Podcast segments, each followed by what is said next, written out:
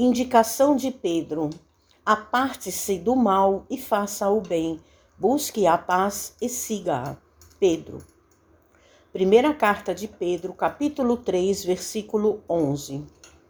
A indicação do grande apóstolo para que tenhamos dias felizes parece extremamente simples pelo reduzido número de palavras mas revela um campo imenso de obrigações. Não é fácil apartar-se do mal consubstanciando nos desvios inúmeros de nossa alma através de consecutivas reencarnações. E é muito difícil praticar o bem dentro das nocivas paixões pessoais que nos empolgam a personalidade.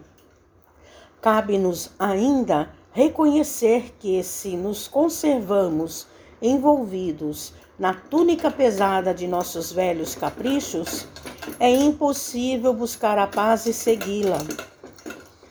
Cegaram-nos males numerosos aos quais nos inclinamos nas sendas evolutivas e acostumados ao exclusivismo e ao atrito inútil no desperdício de energias sagradas, ignoramos como procurar a tranquilidade consoladora.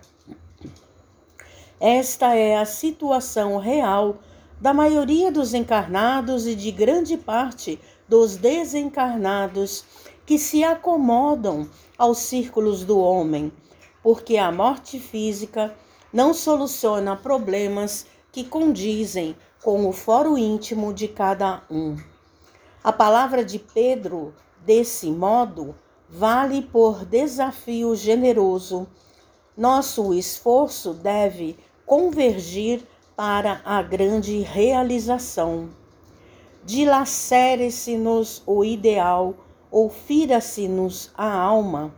Apartemo-nos do mal e pratiquemos o bem possível identifiquemos a verdadeira paz e sigamo-la.